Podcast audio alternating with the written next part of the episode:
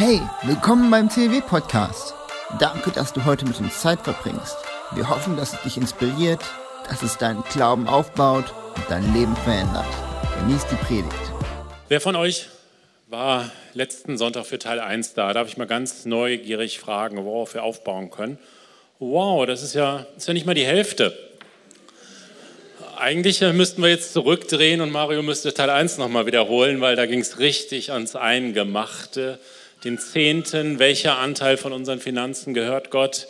Und äh, verpasst das nicht, lad dir das auf unserer Website nochmal runter, hör dir das nochmal an. Also spannende Predigt, herausfordernde Predigt. Ähm, ich weiß nicht, wer von euch Kinder hat, wird das kennen. Deine härtesten Kritiker sitzen zu Hause am Küchentisch. Und äh, so ging mir das auch am vergangenen Sonntag dann direkt. Das erste Feedback, das zur Predigt kam, war einer unserer Söhne, der direkt beim Mittagessen fragt, sagte, Daddy, sag mal, warum hat sich in euer Mario die halbe Predigt entschuldigt, dass er über Geld redet? Und äh, ich fing erst mal an zu stottern, weil es ist, wie sage ich es meinem Kind, ne? den eigenen Kindern was zu erklären, ist nochmal eine andere Dimension als euch hier. Und äh, ja, versucht ihn dann so mit reinzunehmen sagen, ist ein heikles Thema. Hör mal, der Mario hat auch ähm, das lang und breit erklärt. Hier Kirche, Geld, Ablassbriefe, Mittelalter, Bau, Petersdom. Das ist eine vergiftete Geschichte. Und äh, viele Leute, wenn die Kirche und Geld hören, dann geht es so direkt so, was wollen die von mir und ähm, was ist wirklich die Motivation dahinter? Vielleicht bist du wie unsere Kinder, die sagen, hey, Kirche und Geld ist doch voll in Ordnung, kann man darüber reden, wo ist das Problem? Dann herzlich willkommen. Vielleicht bist du auch jemand, der sagt, heikles Thema. Und jetzt hat er noch gesagt, jetzt steht der Kassierer persönlich da vorne und will mit mir über mein Geld reden. Ich habe dich schon durchschaut. Ähm, möchte ich sagen, okay, entspann dich, lehn dich zurück. Ähm, ich will nur dein Bestes. So, und jetzt ist natürlich die spannende Frage, da ist immer so eine gewisse Zweideutigkeit, ihr kennt die in diesem Satz drin. Er will nur mein Bestes und was mein Bestes? Mein Geld ist mein Bestes. Oder will ich wirklich für dich und dein Leben und für deine Beziehung zu Gott das Beste? Und äh, ich habe nur eine Bitte. Urteile darüber nicht vorschnell, urteile dafür, darüber gleich, wenn die, wenn die Predigt zu Ende ist. Und hör erst mal zu. Bis dahin. Vielleicht hast du jetzt auch ein Schockerlebnis, weil du bist zum ersten Mal in dieser Kirche und äh, bist seit Jahren nicht in Kirche gewesen und denkst dir, boah, wo bin ich hier reingeraten? Das erste Mal wieder in Kirche und die reden gleich über mein Geld. Oh nein, sage ich auch, wow, ähm, schön, dass du da bist. Und äh, hör dir das mal an. Wir versuchen in Bezug auf, Transpar auf, auf äh, Finanzen, auf Geld, über unsere Grundsätze, aber auch, wie wir das hier in Gemeinde leben, offen, transparent zu sein. Ich werde offen, transparent, manchmal auch ein bisschen provokativ. Bitte vorher schon entschuldigen, darüber reden. Und äh, nimm das mit. Ich, wenn du da bist, würde mich freuen, wenn ich nachher ein Feedback von dir bekomme. Ja, zwei Sonntage jetzt zum Thema Geld. Soviel ich mich erinnern kann, haben wir das im CLW noch nie gemacht, dass wir zwei Sonntage in Folge. Einen Sonntag haben wir mal pro Jahr über Geld geredet. Eigentlich, rein statistisch gesehen, wenn ich in die Bibel gucke, und sorry, ich habe die Meldung zwischendurch gekriegt im ersten Gottesdienst, denk an die armen Übersetzer, du redest viel zu schnell. Sorry, ich versuche mich jetzt zu bessern und ähm, langsamer zu werden. So, also nochmal zurück, rein statistisch in der Bibel. Es gibt ungefähr 500 Verse über das Thema Glauben. Es gibt nochmal ungefähr 500 Verse über das Thema Gebet. Zum Thema Glauben und Besitz gibt es doppelt so viele für beide, nämlich ungefähr 2000 Verse. Das heißt eigentlich, das Thema Geld und Besitz ist eines der zentralen Themen, über die die verschiedenen Autoren, aus, denen, aus deren Schriften sich die Bibel zusammensetzt, reden. Und das ist, glaube ich, ein guter Grund, warum wir auch als Kirche regelmäßig über Geld reden sollten. Und an zwei Sonntagen ist das schwerlich möglich. Da können wir nur an der, an der Oberfläche ein bisschen kratzen. Eigentlich müssten wir zehn Sonntage einsteigen, da wirklich in die Tiefe gehen. Und das können wir nicht. Und deshalb das Buch zur Serie. Ne? Wenn du tiefer gehen möchtest, und ich bin so froh, von vielen von euch schon gehört zu haben, dass ihr euch das Buch mitgenommen habt, was wir in den letzten drei Wochen schon verteilt haben. Ich glaube, noch vier, fünf Exemplare haben wir da hinten, wo ich Rückmeldungen gekriegt habe von Leuten, die sagten, ja, boah, das ist herausfordernd, das ist harter Stoff, aber das bewegt mich. Und ich muss persönlich dazu sagen, der das geschrieben hat, der Robert Morris, der ist nicht nur Amerikaner, der ist Texaner, das ist nochmal Amerikaner im Quadrat, das ist kulturell nochmal besonders herausfordernd. Und äh, der macht so Sachen wie zum Beispiel verschenkt er gerne regelmäßig Autos. Ich muss sagen, ich habe in meinem Leben noch nie ein Auto verschenkt. Ich weiß nicht, ob ich das jemals tun werde, wenn Gott das von mir will. Okay, ich würde mich gerne herausfordern lassen. Äh, der tut das jedenfalls regelmäßig. Es sind so ein paar Beispiele drin, wo ich denke, kulturell nicht meine Welt. Aber gleichzeitig hat dieser Mann von Gott so einen klaren Einblick bekommen in göttliche Prinzipien zu Finanzen und wie ich die ganz praktisch auf mein Leben anwende, wie sie mich herausfordern, wie ich sie leben kann, das ist Gold wert. Da habe ich so viele Aha-Effekte gehabt und da kann ich die paar Beispiele, die mir strange sind, kann ich dabei locker vergessen. Ich möchte noch eins vorausschicken, bevor wir ein bisschen mehr ans Eingemachte gehen. Entspann dich, weil Jesus hat für dich alles gegeben. Die Gnade Gottes ist umsonst, deine Rettung ist umsonst, die Liebe Gottes ist umsonst, da geht es nicht drum. Du kannst nicht mit Zehntausenden von Euros irgendwie die, die Liebe Gottes zu dir ein kleines bisschen nochmal positiver stimmen. Schaffst du nicht, ist unmöglich. Die ist vollkommen für dich da. Du kannst dir deine Errettung nicht ein bisschen besser verdienen indem du Geld gibst. Geht es auch überhaupt nicht drum. Ist alles schon getan, ist alles für dich erledigt, ist alles bezahlt, hat Jesus getan. Gleichzeitig möchte Gott dich herausfordern, tiefer in das reinzukommen, was er für dich hat, in das Meer, was er für dich hat und wo Finanzen, unser Umgang mit Finanzen ein Schlüssel dazu sind. Wir wollen als Kirche regelmäßig über Geld reden, weil wer hat regelmäßig fast jeden Tag über Geld geredet? Jesus. Wenn wir gucken, mal auswerten, die Gleichnisse untereinander, die meisten Gleichnisse, also diese kleinen Geschichten, die Jesus erzählt hat, um zu illustrieren, wie Gott denkt, wie Dinge im Reich Gottes laufen, ähm, die meisten davon, der überwiegende Teil davon geht über das Thema Geld, hat irgendwo mit Geld und Besitz zu tun.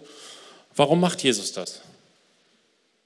Ich glaube, das ist ein großer Unterschied zwischen dem, wie wir geprägt sind, wie wir als Kinder durch Familie, Schule, Freunde, unser Umfeld, was wir von der Muttermilch mitbekommen haben, wie Finanzen funktionieren, wie ein guter Umgang mit Finanzen ist, wie da die Gesetzmäßigkeiten sind. Da hat unser Unterbewusstsein ganz viel aufgesaugt und das reflektieren wir gar nicht und stellen fest, müssten eigentlich feststellen, Gottes Pläne, Gottes Gedanken, da sind manchmal 180 Grad, der möchte es auf den Kopf stellen. Das ist ganz was anderes. Und das geht nicht automatisch. Und manchmal haben wir sogar die Situation, dass Kirche und Religion uns Dinge beibringen über Geld, über Wertigkeiten beim Thema Geld, die nichts mit dem zu tun haben, was Gott darüber denkt, was Gott dazu sagt. Und ähm, deshalb, redet, deshalb hat Jesus regelmäßig über das Thema Geld geredet. Und äh, ich muss sagen, ich habe in meinem Glauben Phasen gehabt, wo ich oh, Jesus schon fast für ein bisschen zynisch gehalten habe, provokativ, wie der da manchmal reingeht mit seinen Beispielen, dann reißt dir ein Auge aus und solche Themen.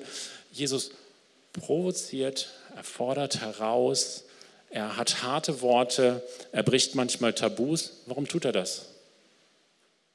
Ich glaube, wenn ich mir das Wesen, sein Wesen angucke, dann tut er das nicht, um Menschen zu verletzen, um Menschen niederzumachen, um mir zu zeigen, wie schlecht ich bin, wie daneben ich bin, sondern es geht ihm einfach darum zu sagen, hey, Moment mal, Achtung, hier ist etwas, was ganz anders ist, als du denkst, als du bisher gedacht hast. Einmal aufwachen, hallo, hier, hier ist was. Und ähm, ein so ein Beispiel lesen wir im Lukas-Evangelium, ähm, ein, Lukas 21, in den Versen 1 bis 4. Ich werde sie kurz an die Wand werfen lassen. Die meisten von euch kennen sie. Ähm, ich werde es nicht vorlesen, nur kurz, vielleicht kannst du es an deinem äh, Platz mit deinem Smartphone mitlesen. Die Situation ist folgendermaßen: Jesus ist am Tempel und da gibt es so einen ähm, Opferstock, wo die Leute ihre Spenden reintun können für den Unterhalt des Tempels, was da halt so an Bedarf ist. Und ähm, Jesus guckt sich das an. Der guckt ziemlich genau hin. Ich stelle mir das gerade mal so vor, als wir eben hier für unsere Partnergemeinde in Eisenberg gesammelt haben, wie du dich zu deinem Nachbarn so rübergebeugt hast, um ganz genau mitzubekommen, was der da reingetan hat. Hast du das gemacht? Nee, peinlich, peinlich. Das ist ja voll daneben. Tabubruch. Jesus, sag mal, wie dreist ist das hier, dass du eigentlich dich da hinsetzt? Du guckst dir das ganz genau an, was die Leute geben. Hallo, ich meine, das ist Privatsache, das ist Privatsphäre. Ignoriert er vollkommen. Ne? Guckt dahin, was die Leute geben und dann wird es noch schlimmer. Der bemerkt das, ne? Verse 3 und 4 bitte auch noch. Ähm, der kommentiert das auch noch, der redet darüber, der bewertet das. Ich meine, Jesus, du sollst nicht richten. Jesus sagt ganz klar, das gut, das interessiert nicht. Ne? Warum macht er das? Aufrütteln. Ne? Religiöser Zeitgeist in der Zeit, wenn du viel gibst, bist du bei Gott angesehen, dann ist das wichtig. Wenn du nicht viel hast, kannst du auch nicht viel geben, zählst du bei Gott nicht. Ja? Und Jesus sagt, hier, ich möchte dich hier provozieren, ich möchte dich herausfordern, ich verstoße hier gegen gesellschaftliche Grenzen, um dich aufzurütteln. Und ich glaube, dieses Denken haben wir auch heute. Viele von uns, die, wenn du, wenn du eher weniger Geld hast, wenn du, vielleicht bist du Schüler, Student, vielleicht hast du eine magere Rente, vielleicht bist du arbeitslos und das, das Thema Finanzen geben, das brauche ich mir eigentlich gar nicht antun, weil ich habe kein Geld. Ne? also mein Geld, naja gut, das sind die drei, vier Euro, die ich habe. Und Jesus möchte, glaube ich, gerade da heute zu dir sprechen, hey, jeder von uns hat Geld und gerade diese Witwe, gerade diese Witwe, gerade diese, diese beiden Geldstücke, ich habe mal nachgeschaut, wie viel das ungefähr sind nach heutigen Maßstäben, diese zwei Kupferstücke. Und nach heutigen Maßstäben wäre das jeweils 50 Cent. Also ein 50er und noch einer.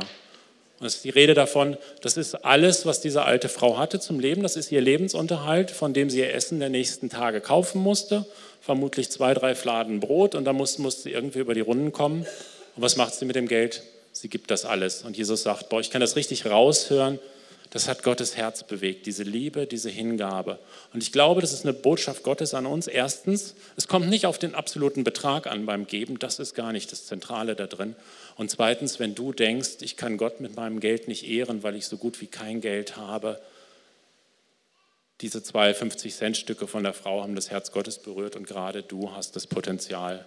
Ich glaube, von dem Thema ist niemand ausgeschlossen und ich glaube, ähm, Gott möchte da Menschen bewegen und dir deutlich mehr zutrauen, als wenn, was du denkst. Wer bin ich? Ich habe doch nichts. Übrigens, ähm, hat mal jemand 50 Euro für mich? Ich, ich muss allerdings warnen, ich gebe dir das nicht zurück. Okay? Mutig? Danke dir. Noch jemand? Dankeschön. Ähm, ich möchte meinen Blickwinkel ein bisschen wechseln. Wusstest du, dass Geld reden kann? Oder besser gesagt, dein Umgang mit Geld, was du mit Geld machst, dass das reden kann? Wenn das reden könnte, was würde es über dich sagen? Was, was sagt dein Geld über dich? Ich meine, wenn du mal hinschauen würdest und du legst mal jemandem, der dich nicht kennt, einfach nur so deine Kontoauszüge hin, was kommt an Geld rein, wofür gibst du Geld aus, deine Kassenbons. Und er soll dir sagen, was für ein Mensch bist du, was ist dir wirklich wichtig, was wird das Ding über dich sagen. Ja, wenn ich mir einen Kassenbon angucke, hier deinen vom, vom, vom letzten Wochenende, da sehe ich, boah, ganz viel Bio, ganz viele hochwertige, frisches Gemüse, ich, ja, gesunde Ernährung, da setzt du Schwerpunkte, das ist dir wichtig.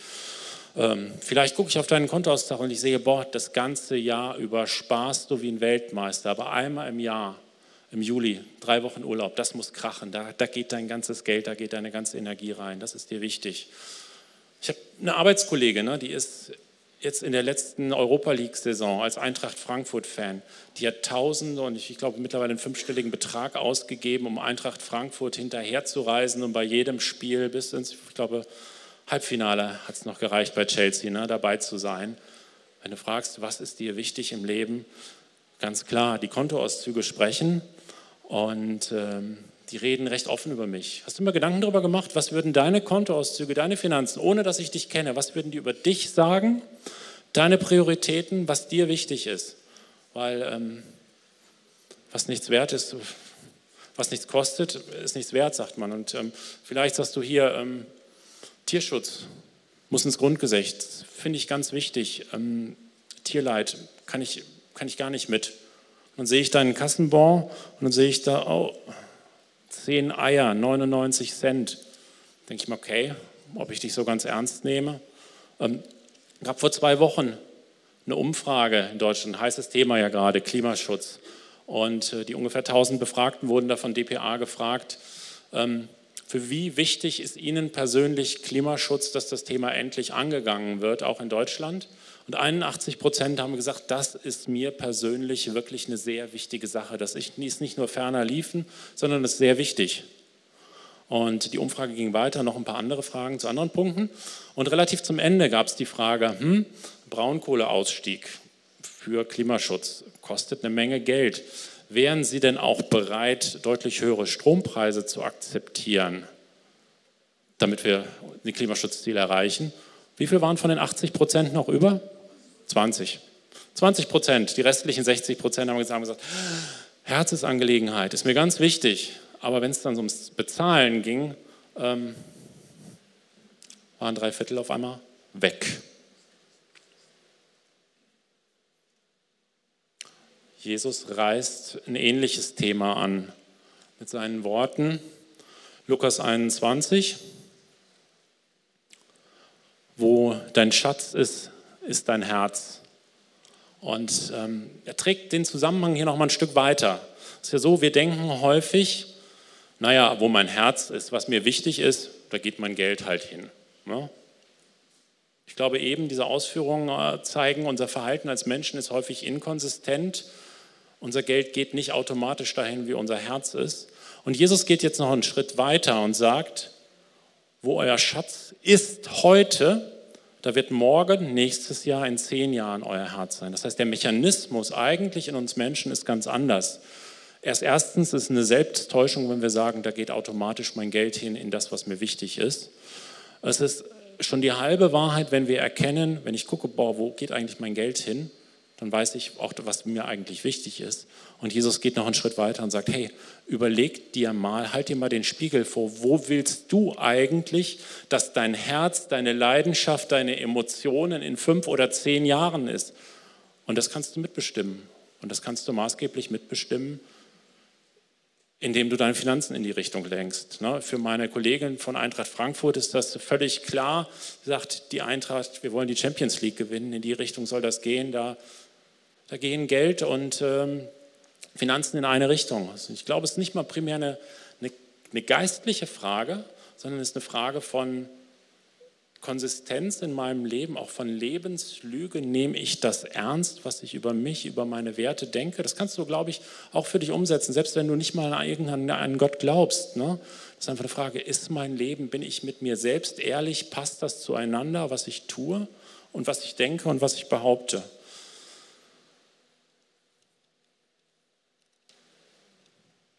Meine, für uns als Christen ist das nochmal eine andere Sache. Ich kann im Lobpreis hier Sachen singen wie, mein ganzes Herz gebe ich dir, mein ganzes Sein soll dir gehören.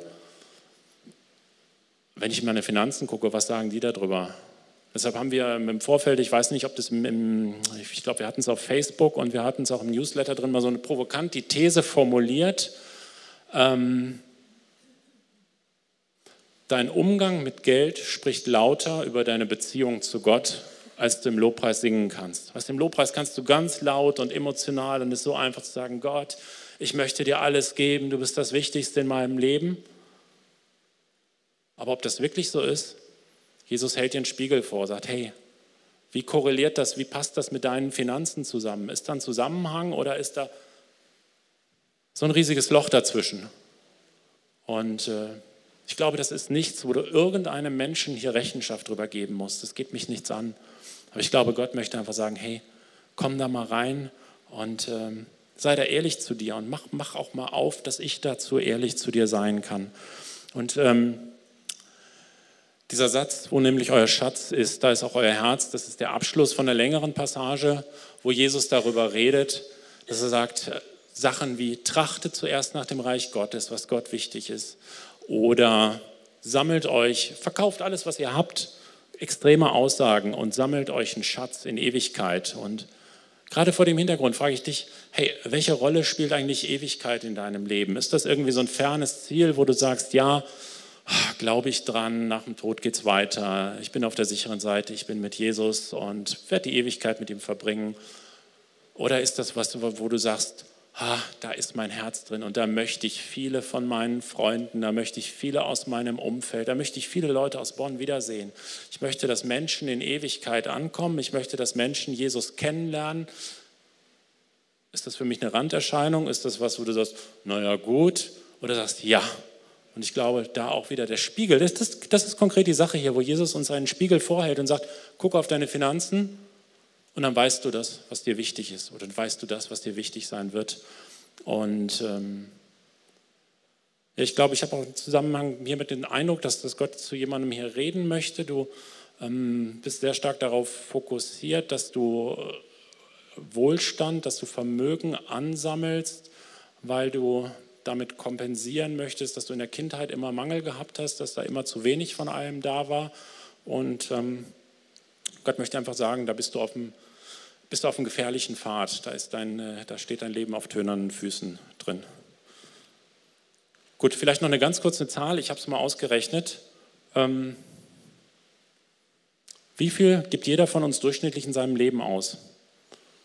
Wenn du 70, 75 Jahre alt wirst, brauchst nicht mal Akademiker sein, nicht mal Gutverdiener, gibst du im, im Schnitt im Laufe deines Lebens in Summe über eine Million Euro aus. Hättest du gedacht, dass es so viel ist, dafür brauchst du kein Millionär sein, dafür brauchst du kein, kein, nicht im Lotto gewinnen. Das ist, was ein normaler Mensch im Laufe seines Lebens so an Einkommen hat und was da so durchfließt. Nach welchen Prinzipien gibst du das aus? Steht das, steht, passt das zu deinen Werten oder passt es nicht? Im Vorfeld der Predigtreihe. Wir sind ja mittlerweile jetzt seit drei Wochen dabei, drei Wochen auch mit dem Buch dabei, ähm, das zu verteilen. Gab so einiges an Feedbacks. Unter anderem auch so ein Feedback von jemandem, der sagte, ha, ich kann ja eins und eins zusammenzählen. Das CLW strebt ein neues Gebäude an. Wir haben jetzt schon mittlerweile über 500.000 Euro dafür gesammelt, aber vermutlich wird das noch teurer werden. Und jetzt wird sogar an zwei Sonntagen über Geld gepredigt. Ich kann eins und eins zusammenzählen. Ihr redet über Geld, damit die Leute mehr geben, damit das CLW mehr Geld hat und das Gebäude bezahlen kann. Ist das nicht eine fiese Motivation? Die, das ist von mir jetzt hier das hinzugefügte, das war nicht der Vorwurf. Und ich bin erstmal ins Grübeln gekommen, dachte mir, hoppla, was ist denn wirklich unsere Motivation, was ist unser, unsere Prinzipien, wie, wie denken wir darüber? Und ich habe nochmal, ein paar Jahre bin ich nochmal zurückgegangen, weil vor einigen Jahren haben wir als Älteste und als Kassierer im CLW in Bezug auf Finanzen haben wir drei Entscheidungen getroffen. Und ich glaube, das sind drei Entscheidungen, die uns seitdem zentral geprägt haben und ich glaube, die man auch auf, auf, auf sein privates Leben übertragen kann. Das erste ist, dass wir gesagt haben, wie Mario eben schon sagte, Zehnter ist höchste Priorität. Das heißt, wir geben 10 Prozent von unseren Einnahmen geben wir weg, wie heute nach Eisenberg, wie letzte Woche nach Bitterfeld, nach Syrien, an unseren Gemeindebund, an verschiedene andere Werke. Und das werden wir grundsätzlich tun. Und wenn es am Jahresende knapp wird, bin ich als Kassierer auch schon mal in Situationen auf Leute zugegangen und habe gesagt, war eigentlich jetzt geplant, dass wir das und das anschaffen, aber der Zehnte hat Vorrang. Wir geben 10 Prozent unserer Einnahmen raus. Punkt. Weil wir glauben, dass wir mit den 90 Prozent, die überbleiben, besser dastehen, als wenn wir die 100 Prozent behalten haben. Es kam in der Zeit, als das diskutiert wurde, kam mal die Frage auf, soll eine Gemeinde den Zehnten geben? Wo steht das in der Bibel? Soll ich dir sagen, wo es in der Bibel steht? Nirgendwo. Gibt es nicht. Da steht nicht, dass eine Gemeinde den Zehnten geben soll. Und gleichzeitig, jetzt nochmal, Werbespot für letzten Sonntag. Der Zehnte. Ich gebe persönlich 10 Prozent meines Einkommens, weil ich glaube, dass dann die restlichen Prozent, 90 Prozent richtig von Gott gesegnet sind. Ich glaube, das gilt auch für uns als Gemeinde. Und deshalb haben wir gesagt, das werden wir durchziehen. Koste es, was es wolle, wir sparen lieber an anderen Stellen, aber diese 10 Prozent werden wir geben. Das war eine unserer Entscheidungen. Ähm, die zweite Entscheidung war, wir wollen gute Verwalter sein. Wir wollen mit dem Geld, was Gott uns anvertraut hat und letzten Endes, was auch ihr uns anvertraut habt, wollen wir weise, ordentlich, geplant angehen. Wir wollen kein Geld zum Fenster rausschmeißen. Wir wollen wirklich klare Prioritäten setzen. Wir wollen sparsam damit umgehen. Für mich das Wort guter Verwalter sein. Und das Dritte ist, wir haben uns entschieden, es gibt bei uns keine Kultur des Mangels. Wir wollen diesen Satz, dafür haben wir aber kein Geld oder es ist kein Geld da, den wollen wir nicht mehr in den Mund nehmen. Das wollen wir nicht mehr aussprechen. Das gibt es bei uns nicht mehr. Wir treffen wohl die Entscheidung, dass wir sagen, für die wichtigen Dinge ist immer Geld da. Und für die, wenn das heißt, wenn ich sage, für die wichtigen Dinge ist immer Geld da, heißt das, dass für ganz viele andere gute und richtige Dinge kein Geld da ist. Ich glaube, das ist Wesen eines guten Haushalters zu entscheiden, was sind wirklich Prioritäten, was ist das, was wirklich wichtig ist, was ist auch, was Gott uns als Gemeinde wirklich als Priorität gegeben hat. Und viele andere Sachen haben wir keinen Platz, kein Geld dafür. Und mit diesen drei Grundsätzen, seitdem wir die umgesetzt haben, ist es immer gut gelaufen. Wir haben immer das Geld gehabt für die Dinge, die Gott uns aufgetragen hat. Ähm, dem CLW geht es finanziell gut und ich glaube, dass es auch in Zukunft sein wird. Und jetzt habe ich am Anfang gesagt, Jesus überspitzte gerne, wenn er über Geld geredet hat. Deshalb tue ich das jetzt auch mal und sage mal ganz frech, das CLW ist von deinem Geld nicht abhängig. Erstens. Und zweitens, Gott ist von deinem Geld nicht abhängig. Gott braucht dein Geld nicht. Gott interessiert sich eigentlich die Bohne für dein Geld. Juckt ihn nicht. Nee.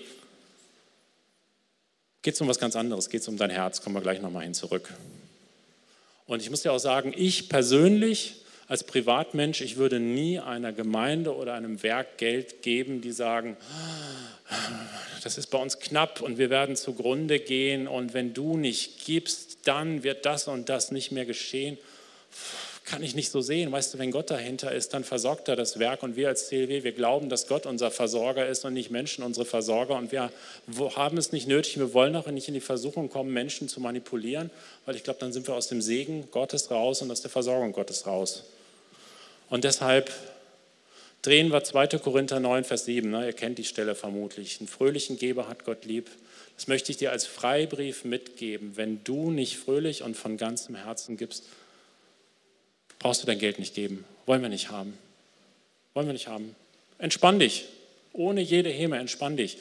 Gleichzeitig aber, weißt du, wenn du sagst, ich habe die Großzügigkeit Gottes in meinem Leben erlebt, und deshalb möchte ich selbst großzügig sein, weil das ist ein Charakter zu Gottes und ich möchte Gott ähnlicher werden und das möchte ich ausleben. Und deshalb möchte ich euch geben. Sage ich herzlich willkommen. Cool, dass du an Bord bist. Wenn du sagst, ich möchte durch mein Geld Gott meine Liebe, meine, meine Hingabe, was mir wichtig ist, ausdrücken, herzlich willkommen.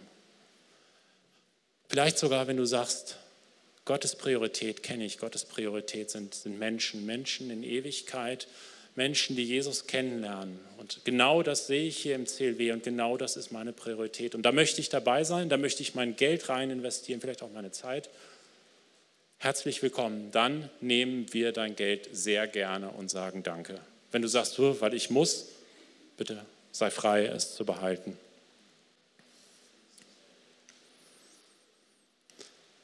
Eigentlich unser großes Thema heute heißt Besitzer oder Verwalter.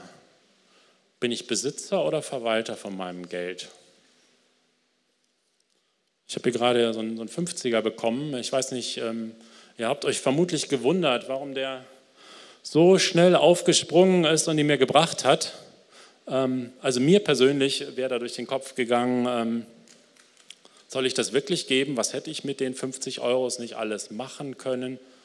Ähm, soll ich, soll ich nicht? Also ich hätte deutlich länger gezögert. Das ist direkt aufgesprungen, hat das Geld gebracht. Ich weiß nicht, wer von euch kennt die Antwort? Ich muss zugeben, ich habe das aus dem Buch von Robert Morris geklaut, äh, die Sache. Wer, wer, hat, wer hat soweit gelesen? Wer kennt die Antwort? Eins, zwei, drei, vier, fünf. Wow, ihr solltet es noch lesen. Ihr solltet es noch lesen. Die Antwort ist ganz einfach. Ich habe dir das Geld vorher zugesteckt und habe gesagt, wenn ich nachher nach 50 Euro frage, komm bitte nach vorne und bring sie mir. Weil für mich ist das das perfekte Bild für den Verwalter.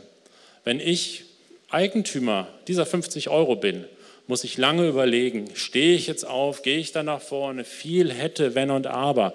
Aber wenn ich mich wie ein Verwalter verhalte, naja, Gott hat mir das Geld gegeben, ist mir anvertraut, und wenn er es wieder haben will, so what, stehe ich auf und liefere es wieder ab. Ich glaube, das spricht viel über mein Herz als Verwalter.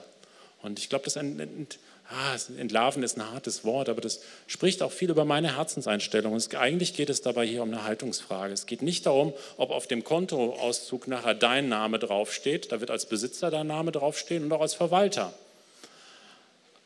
Aber was ist in deinem Herzen? Was ist, wenn Gott zu dir spricht? Gott sagt, hey, ich möchte, dass du dem und dem, guck mal, der hat da gerade eine finanzielle Not. Ich möchte, dass du dem unter die Arme greifst. ist dann der, der Reflex, ach, das Geld, das habe ich mir hart erarbeitet, dafür habe ich zehn Stunden Schichten gemacht und vielleicht habe ich auch mal dafür studiert, dass ich das verdiene. Und erst kommt das Finanzamt und nimmt mir die Hälfte weg und dann will Gott auch noch was davon wegnehmen. Ist das dein Reflex? Oder ist das der Reflex, dass du aufspringst und sagst, hey, Gott, du hast mir das Geld anvertraut, ich möchte ein treuer Verwalter sein. Natürlich, klar, wenn du es jemandem geben möchtest, werde ich das weitergeben. In Lukas 19 finden wir so einen Vergleich, so ein, so ein Gleichnis über drei Knechte, denen Jesus als Verwalter Geld anvertraut hat. Und äh, ich weiß nicht, wie tief du in der, in der, Bibel zu Hause bist. Generell das Thema Gleichnisse ist ja so, Jesus erzählt immer wieder kleine Geschichten, um uns bildhaft und recht einfach, einfach Prinzipien vor Augen zu führen. Ne? Davon muss man nicht immer, das sind keine wahren Geschichten, sondern es soll uns einfach vor Augen führen, Lukas 19, ähm, was für Prinzipien gelten, was ist Gott wichtig, was sind Werte Gottes. Und ähm, ja, Lukas 19 spricht über Verwaltung. Und äh, so, bis der Vers kommt, erzähle ich mal einfach, was da drin steht. Ach so, genau. Da ist nämlich ein Fürst, der trat eine weite Reise an, um sich zum König über sein Volk krönen zu lassen. Dann sollte er wieder in sein Land zurückkehren. Bevor er abreiste, rief er zehn seiner Verwalter zu sich gab jedem ein Pfund Silberstücke. Ich habe es mal nachgeschlagen. Ein Pfund Silberstücke ist damalige Zeit ungefähr, was ein Arbeiter in einem halben Jahr verdient. Also nach heutigen Maßstäben vor 20.000 Euro vielleicht. Und er sagte zu ihnen, setzt dieses Geld ein, gewinnbringend, bis ich zurückkomme. Die Bürger seines Landes aber hassten ihn. Sie schickten eine Gesandtschaft hinter ihm her mit der Erklärung, diesen Mann werden wir nicht als Herrscher anerkennen. Trotzdem wurde er gekrönt und kam als König in sein Land zurück. Er befahl die Diener zu sich, denen er das Geld gegeben hatte, und wollte wissen, welchen Gewinn sie damit erzielt hatten.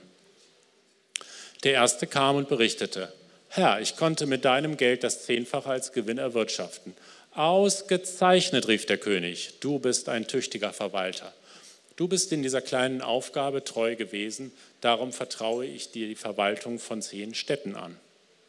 Darauf trat der nächste Mann vor und berichtete, Herr, ich konnte mit deinem Pfund Silberstücke das Fünffache hinzuverdienen. Gut, antwortete sein Herr, du wirst Verwalter von fünf Städten. Nun trat ein anderer Diener vor und sagte, Herr, hier hast du dein Geld zurück. Ich habe es in ein Tuch eingewickelt und aufbewahrt. Ich fürchte dich als strengen Herrn, denn du nimmst, was dir nicht gehört, und du erntest, was andere gesät haben. Da rief der König zornig, du richtest dich mit deinen eigenen Worten, du böser Verwalter. Wenn du schon der Meinung bist, dass ich ein strenger Herr bin, dass ich nehme, was mir nicht gehört und ernte, was andere gesät haben, warum hast du mein Geld dann nicht zur Bank gebracht? Dann hätte ich immerhin noch Zinsen dafür verlangen können.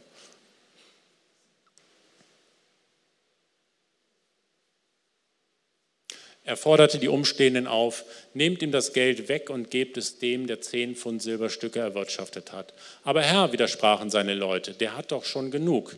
Da erwiderte der König, eins ist sicher, wer viel hat, der bekommt noch mehr dazu. Wer aber nichts hat, dem wird selbst das wenige, was er hat, noch genommen.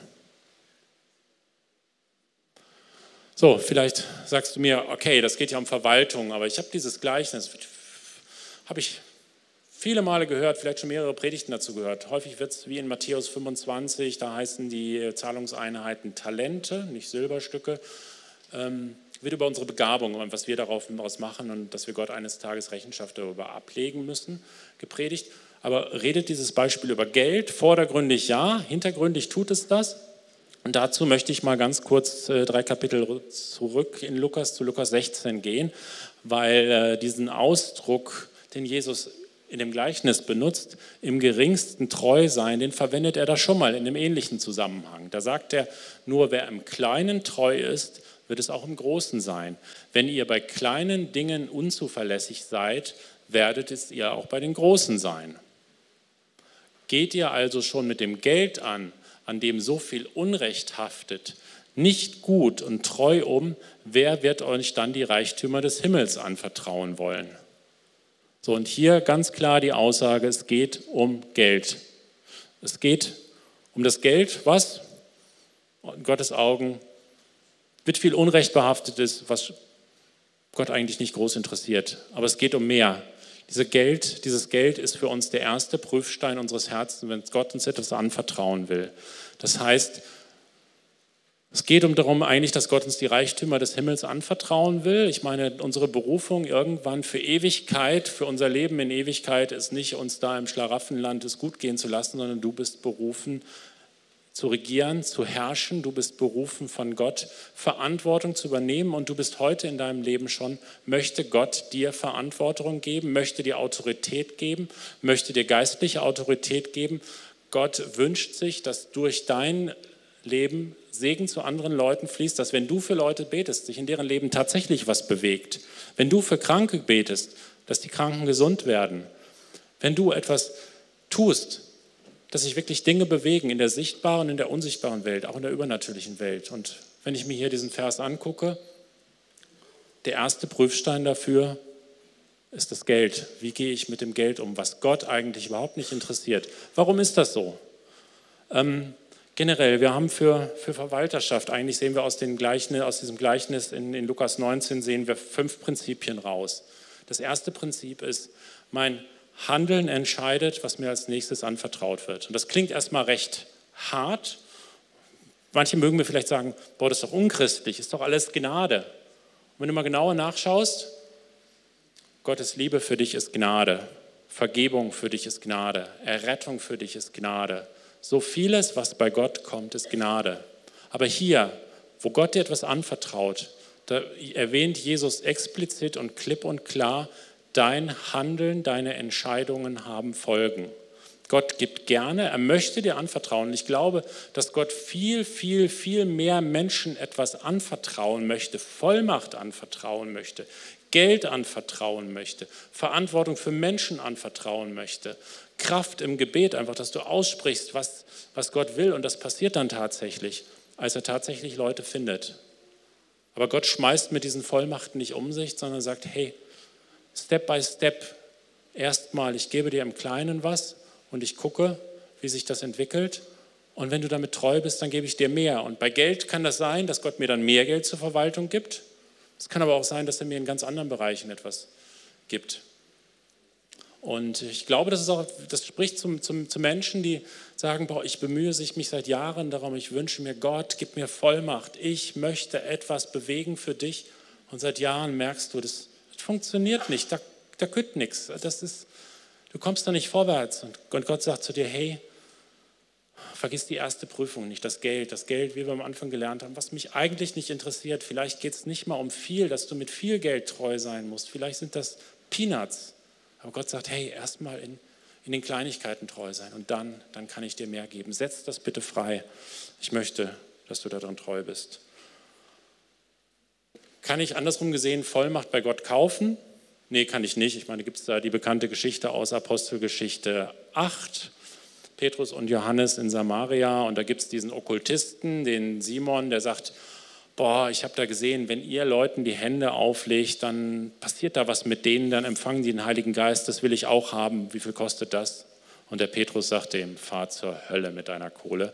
Und äh, nee, du kannst die Vollmacht bei Gott nicht kaufen, aber du kannst durch mangelnden Gehorsam an anderer Stelle, kannst du das blockieren, was Gott für dich hat, dass Gott dich nicht in das reinsetzen kann, nicht reinsetzen wird, was er eigentlich für dich hat.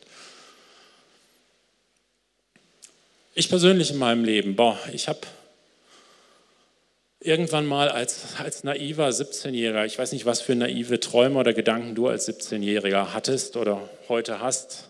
Vielleicht seid ihr heute nicht mehr so schräg drauf wie wir damals. Also ich war seit einem Jahr gläubig und äh, ich weiß nicht mehr, wo der Impuls herkam. Ich habe mir gedacht, Gott, wie wäre denn das? Du sitzt doch eigentlich an der Quelle, du weißt, was an der Börse nächstes Jahr gut laufen wird, du weißt, wo die guten Deals sind.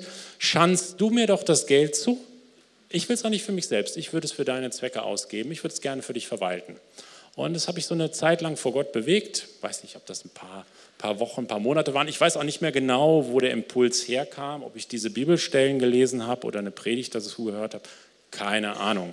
Auf jeden Fall war das so mein Gebet. Und wisst ihr, was dann passiert ist? Nichts. Gar nichts, nichts. Und äh, ich habe das dann irgendwann vergessen, weil hatte irgendwie keine Relevanz mehr. Gott hat es nicht vergessen. Pass auf, was du mit 16 oder 17 betest. Äh, nachher holte ich das wieder ein.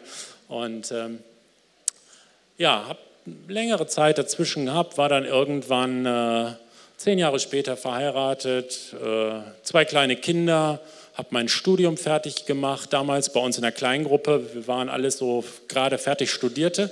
Wir hatten eine Arbeitslosenquote damals von in 2003 von 80 Prozent. Das heißt, acht von zehn Leuten in unserer Kleingruppe, alles Studium fertig, suchten einen Job. Hört sich heute, kann, kann heute keiner mehr verstehen. Das war damals so, da war man am Studium arbeitslos. Und äh, mein erster Schritt war, ja gut, einen richtigen Job habe ich nicht gefunden. Bin ich in einem Callcenter gelandet, habe äh, unzufriedene Telefonkunden, 150 Leute am Tag beauskunftet, habe nicht viel Geld damit verdient und ähm, ich war zu Hause bei uns für die Finanzen verantwortlich. Und ja, meine Frau, die ist immer eine gewissenhafte.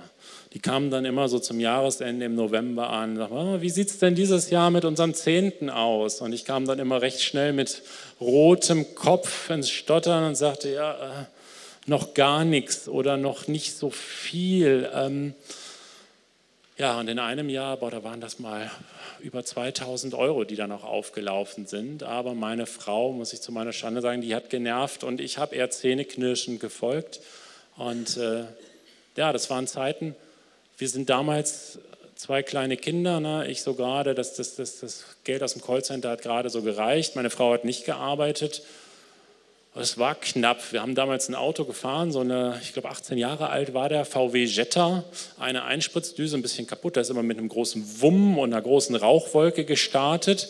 Irgendwann war das Zündschloss noch kaputt, da musste man das immer mit so einem Teelöffel ne, mit der Rückseite. Ich weiß nicht, ob jemand das für euch schon mal ein geknacktes Autoschloss gestartet hat. Ein paar Wochen gestartet. So in die Zeit fiel das rein. Und dann sagt meine Frau, haben wir unseren Zehnten gegeben. Und ich dachte, na, diese gut 2000 Euro, davon könnten wir uns eigentlich endlich mal einen vernünftigen Gebrauchtwagen leisten, wo man diesen ganzen Brast nicht mit hat. Und es war schon mit einem Zähneknirschen, wo wir gesagt haben, okay, wir treffen die Entscheidung, wir wollen Gott hier treu sein. Wir sagen erst das und dann das andere. Ich habe diese über 2000 Euro gegeben, mit ein bisschen schwer am Herzen. Und wisst ihr, was dann am nächsten Tag passiert ist? Nichts, gar nichts. Es war kein Engel da, der uns das neue Auto vor die Tür gestellt hat.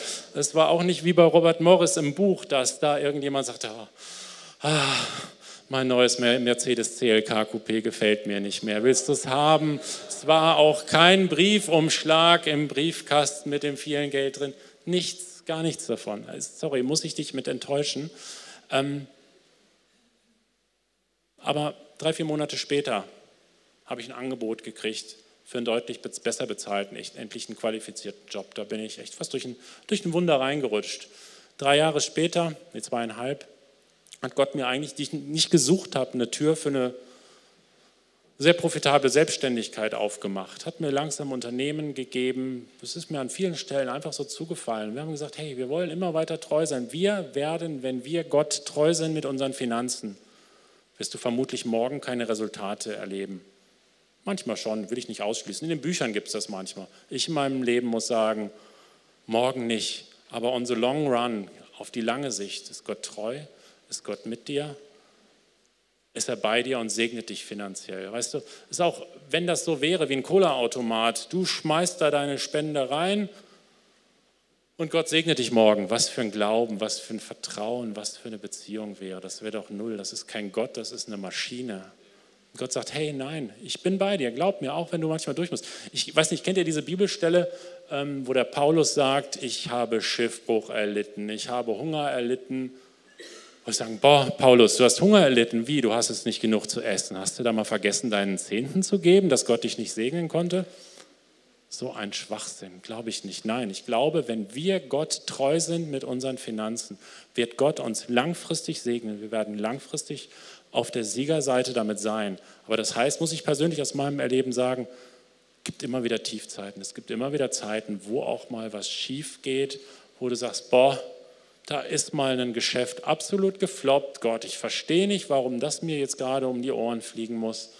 Aber langfristig bin ich auf der guten Seite. Und langfristig kann ich sagen, dieses Prinzip, wo Jesus ja in dem Gleichnis darüber redet, wenn du treu bist, wird Gott dir mehr geben und noch mehr und noch mehr on top. Und muss nicht immer ein finanziellen Ding sein, es ist von Segen allgemein die Rede.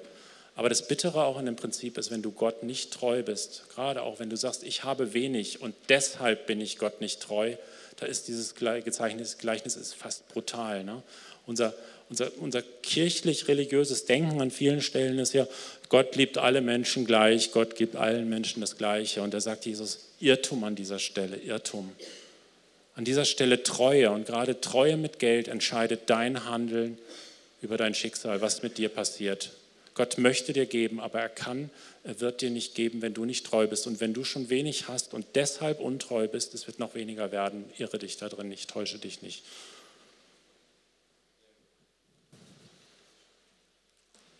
Prinzipien von Verwalterschaft. Ein ganz wichtiges Prinzip ist, ich kenne den Eigentümer, seine Werte, was ihm wichtig ist. Ich glaube, beim Thema Geld, weiß nicht, was euch als Charaktereigenschaften Gottes als Wert Nummer eins einfällt. Also mir fällt noch weit vor Treue das Thema Großzügigkeit ein. Ich glaube, das ist beim Thema Finanzen Gottes Charakterzug Nummer eins. Ich gebe gerne. Woran kannst du das sehen? Hat Jesus gegeben, aus freien Stücken, hat alles gegeben, was er hatte. Er gibt Segen gerne. Und ich glaube, wenn ich mein Geld weggebe an Gott und es für Gott verwalte, Lehre Nummer eins, Gott will, dass es auch mir gut geht. Gott hat Freude daran, wenn ich gute Dinge habe. Gott hat Freude daran, auch wenn ich mir was Gutes tue. Da brauche ich nicht selbst mit mir knausern. Gleichzeitig muss ich aber auch seine Prinzipien kennen. Ne? Wie, wie gehe ich mit Geld um? Was ist Gott wichtig? Ähm, gestern an der Supermarktkasse, ne? die Kassiererin hat uns 1,99 zu wenig berechnet gehe ich jetzt, ich stelle das auf dem Parkplatz fest. Die Kinder sagen auch, wir wundern uns, warum war das jetzt so günstig? Und äh, gehe ich jetzt zu Gott und sage, hey Gott, ich habe einen guten Deal für dich gemacht, ich habe 1,99 eingespart. Oder gehe ich zurück mit meinen Kindern und sage, hier, Moment mal, Sie haben das vergessen, weil Gott, ich wende deine Prinzipien an. Es ist nicht mein Geld für dich, ich manage das für dich. Das Gleiche als Unternehmer muss ich mir immer fragen, Vertragsgestaltungsspielräume, Steuergestaltungsspielräume. Was ist richtig, was ist grau, was ist dunkelgrau, grau, was ist schon nicht mehr richtig? Und es ist für mich einfach eine Hilfe zu sagen, Gott, ich kenne deine Werte, ich kenne, was dir wichtig ist.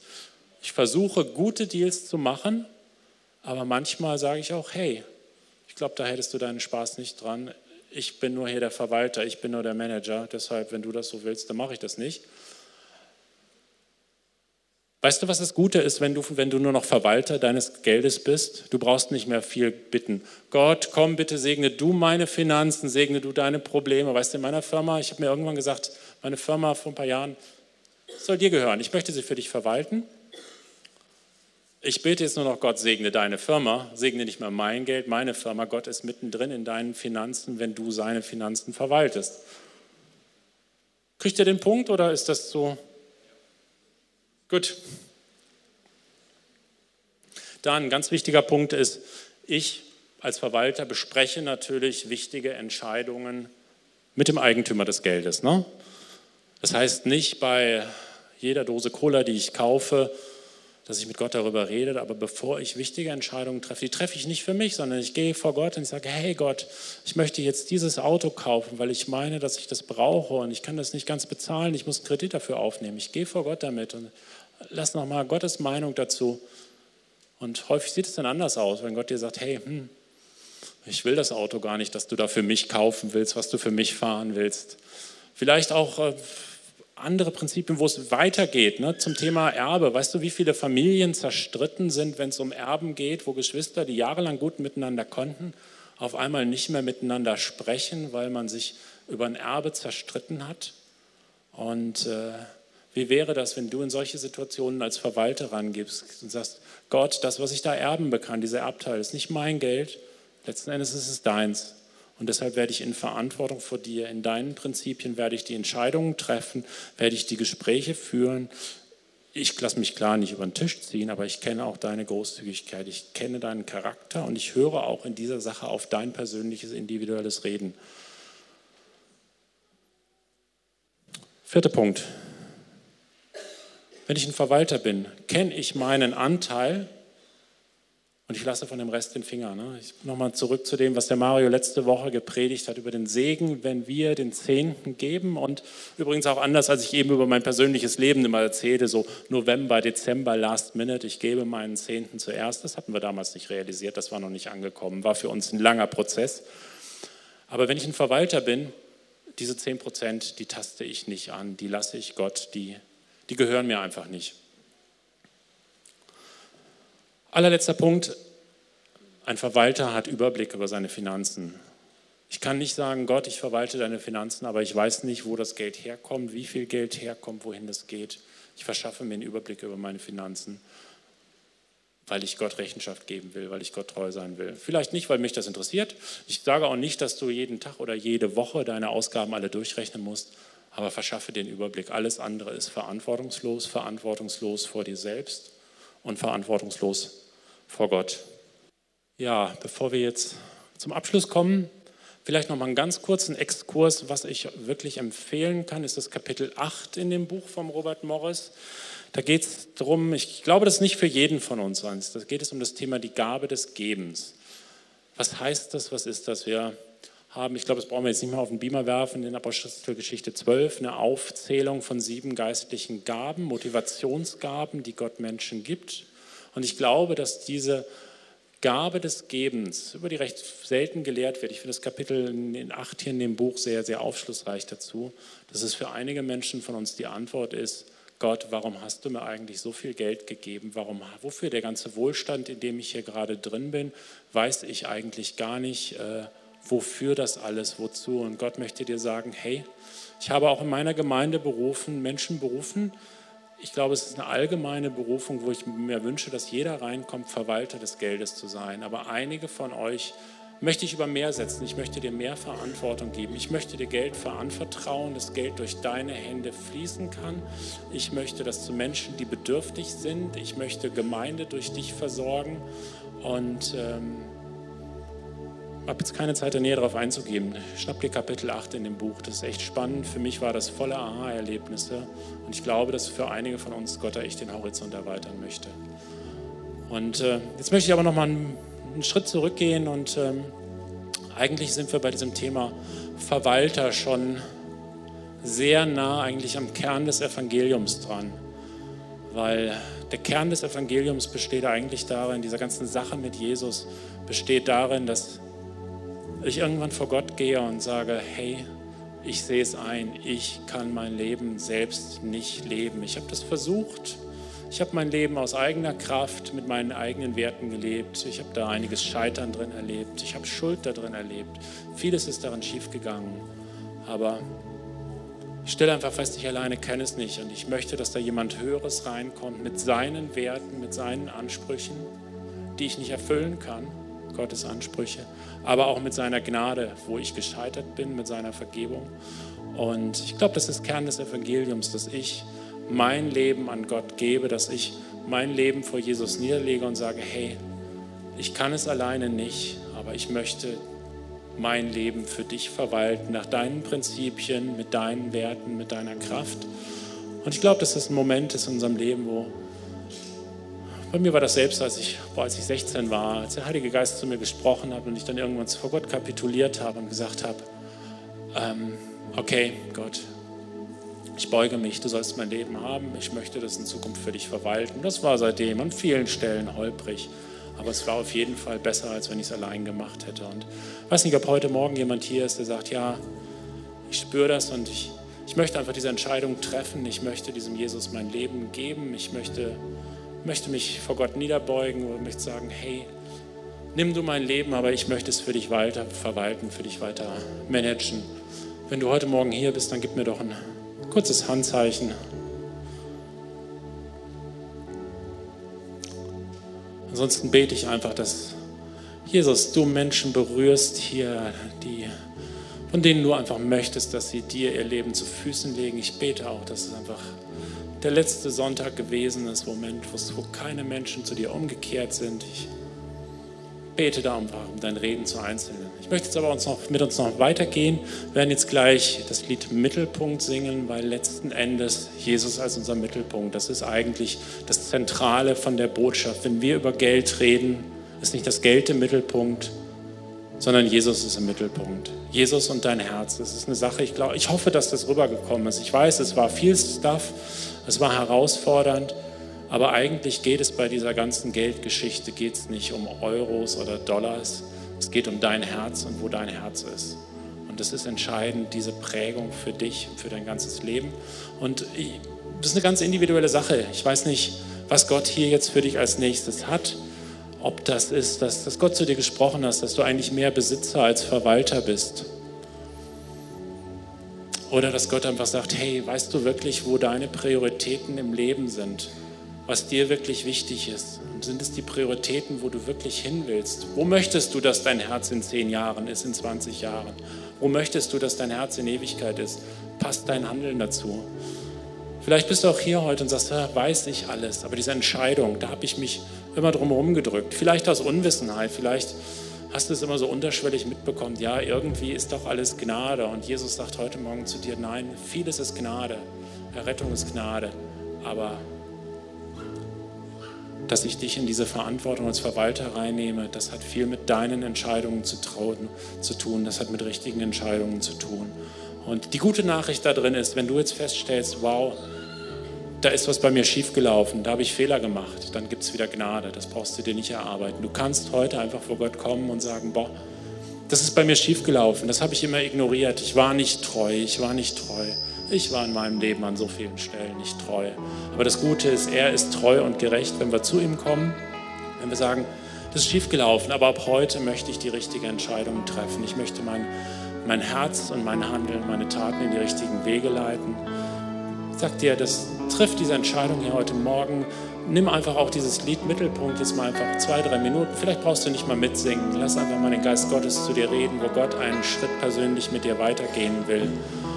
Und ähm, wir haben die Überzeugung, dass hier durch diese beiden Predigten, durch das Buch, durch die Lehre zum Thema Finanzen, dass wir von nicht wenigen Menschen persönlich, dass ihr Durchbrüche erlebt in eurem Leben, dass ihr Segen Gottes viel mehr, viel stärker, auch nicht nur in Finanzen, auch in Finanzen, aber nicht nur in Finanzen erlebt. Und äh, deshalb haben wir eine E-Mail-Adresse eingerichtet. Und äh, ich glaube, dass es auch ein Schritt des Glaubens ist, dass wir diese E-Mail-Adresse haben, weil es ganz klar signalisiert, wir haben Erwartung, dass Gott in eurem Leben etwas bewegt. Und ähm, wenn du heute, in den nächsten Wochen, in den nächsten Monaten, gerade im Bereich der Finanzen, was mit Gott erlebst, schreib uns, wir würden das gerne anonym in den nächsten Gottesdiensten mit weitergeben. Und jetzt öffne einfach nochmal dein Herz, was, was, was der Heilige Geist dir zu sagen hat, was der nächste Schritt ist. Hey, ich hoffe, du konntest diese Predigt heute genießen. Ja, dann habe ich zwei Sachen, die ich dich bitten würde zu tun. Erstens, abonniere doch diesen Podcast, unsere CLW Facebook-Seite und unseren CLW Instagram-Account. Dann ist die neueste Predigt immer für dich da, wenn du sie hören willst. Und du bist up to date, was bei uns in der Gemeinde passiert. Und zweitens, komm doch mal in einen unserer Gottesdienste vorbei. Wir würden uns freuen, dich mal persönlich kennenzulernen. Danke für das Anhören dieses Podcastes und Gott segne dich.